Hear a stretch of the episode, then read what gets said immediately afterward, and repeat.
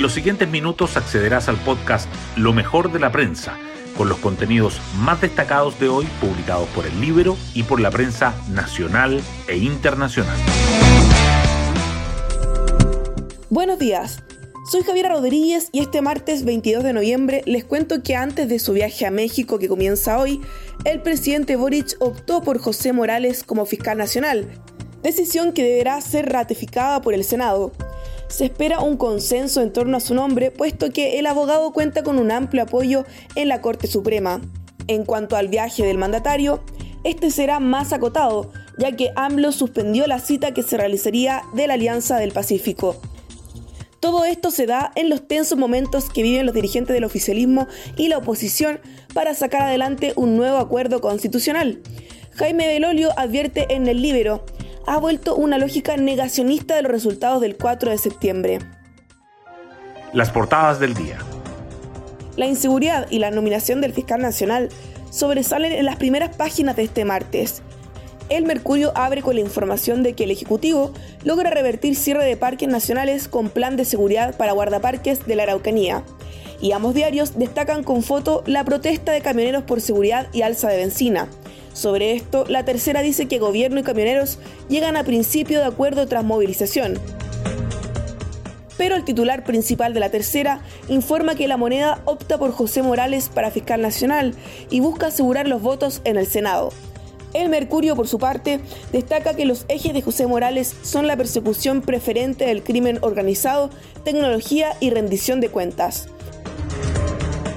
Diario Financiero, en tanto, titula que se activa interés de Altamar, socio español de la Raín Vial, en propuesta de sistema previsional. Y en temas libero, los errores diplomáticos y políticos de gobierno que fulminaron a Izaguirre en el BID. Hoy destacamos de la prensa. Las razones de la moneda para optar por Morales y la tibia reacción del PC y PPD en el Senado. El Senado votará la próxima semana la nominación que fue recibida con tibieza en algunos comités. Si bien era uno de los favoritos dentro de la quina propuesta por la Corte Suprema, al fiscal Centro Norte le favoreció el respaldo que le brindaron dirigentes de derecha. UDI pone en duda el plazo de noviembre y tensiona el acuerdo por la nueva constitución en su recta final, mientras el oficialismo y la moneda buscan apurar la negociación constituyente para cerrarla esta semana, el timonel de gremalismo, Javier Macaya, aseguró que no firmará nada que se asemeje a la fracasada experiencia de la convención. Extensión de los días de licencia médica casi se duplica en los últimos cuatro años se pasó de 8,7 días en promedio a 16.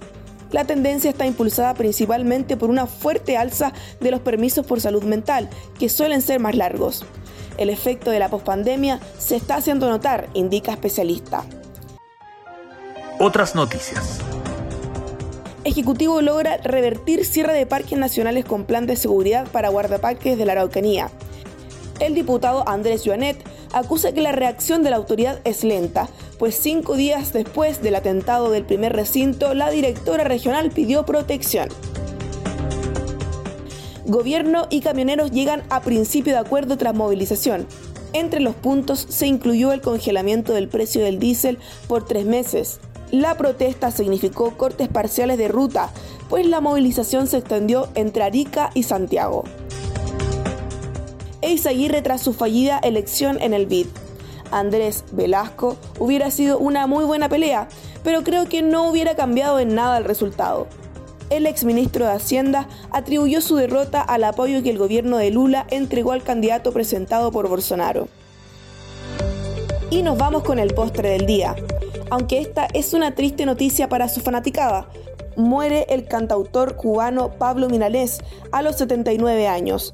El autor de Yolanda y El breve espacio en que no estás sufría un tipo de cáncer que disminuía su respuesta inmunológica.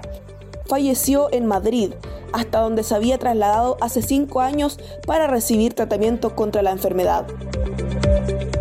Yo me despido, que tengan un buen martes y nos vemos mañana miércoles, mitad de semana, para un nuevo Lo mejor de la prensa.